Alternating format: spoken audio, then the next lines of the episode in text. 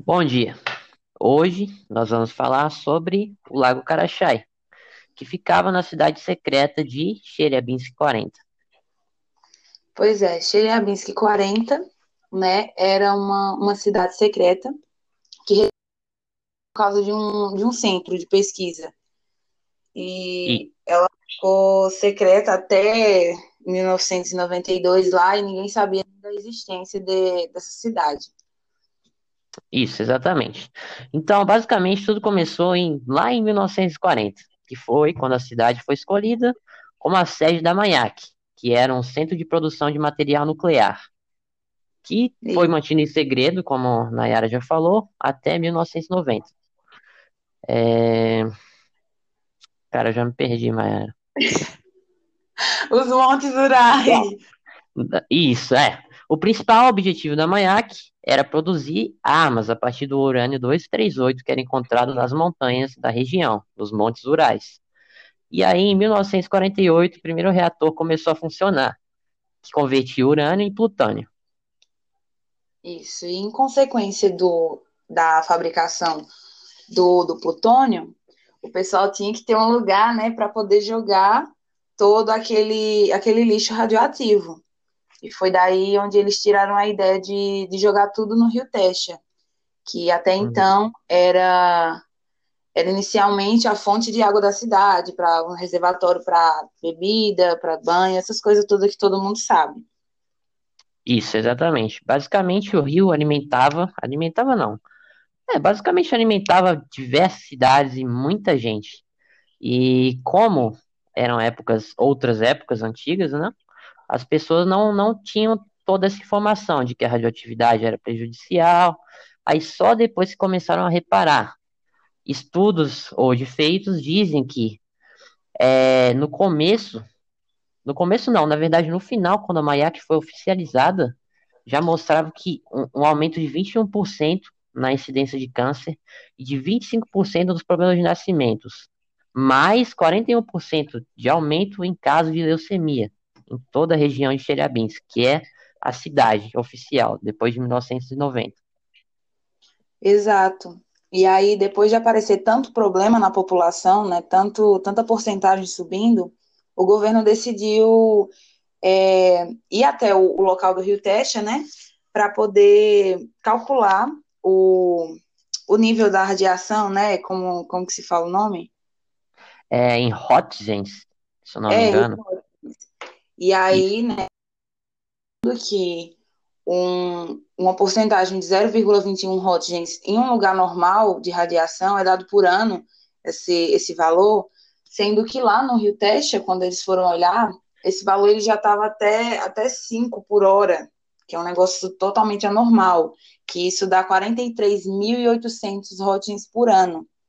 E aí, depois disso, né, eles viram que não dava mais para continuar despejando os rejeitos lá dentro, e aí foi quando eles decidiram mudar para o Carachai, que é onde entra o nosso ponto-chave do, da questão. isso, exatamente. Foi em 1951 que o Karachai foi escolhido para receber os dejetos radioativos. Por quê? Porque ele não tinha nenhum contato com nenhuma outra fonte de água, não ia para nenhum lugar. O rio era só o rio. O rio não, o lago. O lago era só ele e não ia para nenhum outro lugar. Até 1957, quando Isso, explodiu um tanque e dispersou várias e várias toneladas de matéria radioativa. isso. Foi o tanque de armazenagem de urânio. E isso acabou atingindo 250 mil pessoas, né, que que estavam ali perto, sendo que ninguém sabia de nada, até porque a usina ela era totalmente subterrânea. Então, as pessoas estavam vivendo ali suas vidas e usando da água, usando, respirando mesmo o ar, né, do, do Uhum. negócio lá, e ninguém sabia de nada, né? Só foi descoberto, é, tiveram, sei lá, uma, uma dúvida do que estava acontecendo dois anos após o incidente, né? Quando até num raio de cinco quilômetros não tinha, não tinha árvore mais conseguindo é, se propagar ali no meio, não tinha mais uma forma de vida visível como normalmente é visto. É, exatamente. E aí as coisas começaram a piorar. quando em 1968, vários anos depois, 11 anos depois, ocorreu uma seca, um período de estiagem lá. E aí a água evaporou e o vento dispersou a poeira radioativa que estava no fundo do lago em uma área de somente 2,3 mil quilômetros quadrados, que atingiu mais ou menos 500 mil pessoas. Isso. Lembrando que essa seca, a exposição que ela causou foi de césio e estrontium, né, que, que se alastrou. Essa seca se alastrou devido a, ao sol, né? Aí toda essa poeira ela subiu para a atmosfera e foi bem mais rápida a propagação da radiação entre a população lá, né? Que causou o sofrimento de, de 500 mil pessoas na época. É, então, é basicamente isso. E a Mayak só foi encerrar as suas atividades em 2003. E hoje em dia o Rio Teste ainda tem resíduos, bastante resíduos dessa, desse, dessa radiação, de césio principalmente, e o Carachai teve uma parte do leito coberto em concreto. Mas é claro que ainda não, não tem como controlar a contaminação da população. É, lembrando que essa, essa lacração né, com sarcófago, ela só foi feita, ela passou mais de 40 anos para ser concluída, né, ela foi concluída em 26 de novembro de 2015, então aí a gente já pode ver que é, o tempo que levou para poder tampar esse negócio agravou muito mais, porque a propagação foi acontecendo ali e não tinha nem como parar. Né? Foi mais de 10 mil blocos de concreto, de concreto oco, que foi colocado ali em cima.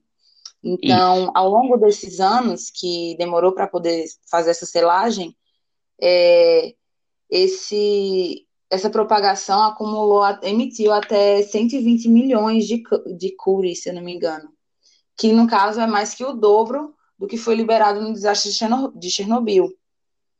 Isso. As proporções do Lago Karachay tomaram maiores do que Chernobyl. Não maiores, porque são acidentes diferentes. E o Lago Karachay levou muito tempo para acontecer. Chernobyl foi uma explosão só. Mas é basicamente isso. O Lago Karachay não tem uma data exata para quando ocorreu o acidente em si, já que foram decorridos os anos de 1940 até 1990, quase, que foi quando eles revelaram que tudo que havia acontecido aconteceu para a população. Isso.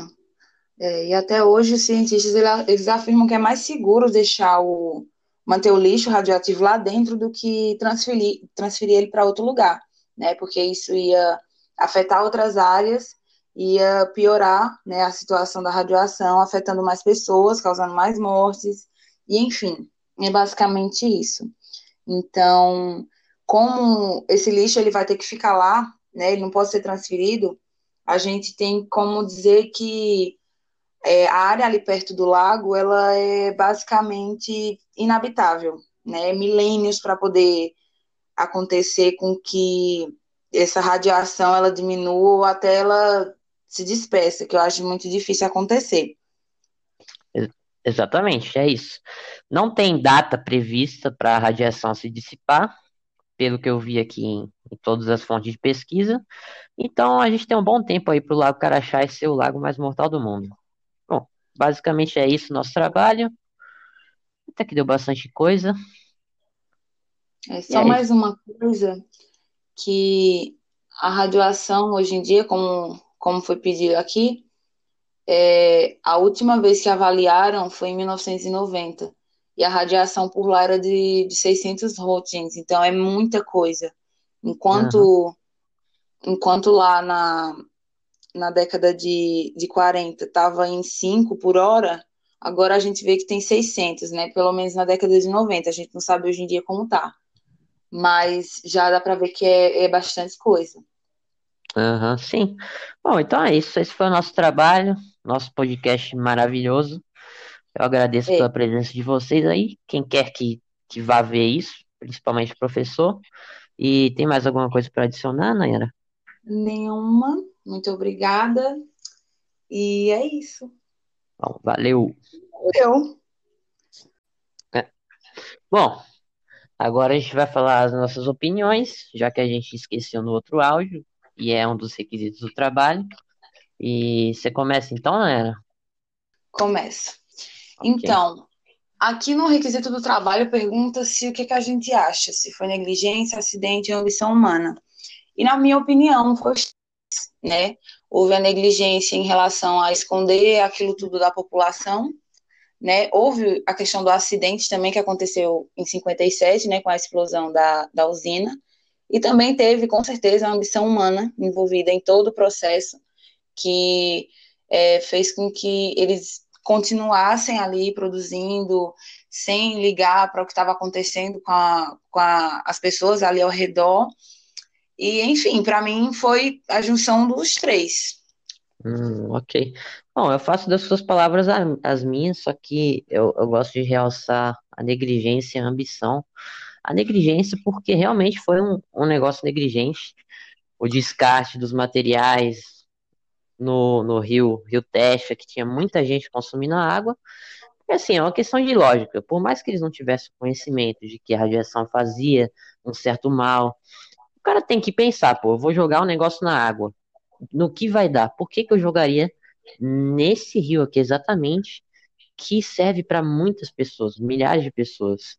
E foi, para mim também foi ambição. Por quê? Porque era a União Soviética que estava por trás do negócio. E aparentemente, que eu dei uma, uma outra lida aqui, foi feito em esse todo esse processo aí do Lago Carachá e da Chelyabinsk 40 foi feita na época da Guerra Fria. Então a União Isso. Soviética estava na Guerra Fria com, contra os Estados Unidos e eles estavam atrás de materiais é, nucleares, né? Basicamente foi isso. Para Exatamente. mim foi e negligência. Então, mais uma vez, pessoal, essa foi a nossa opinião e nossa finalização de trabalho. A atenção e a paciência, né? E esperem os Uhum. próximos episódios, quem sabe, dessa novela de podcast. Uhul. É isso.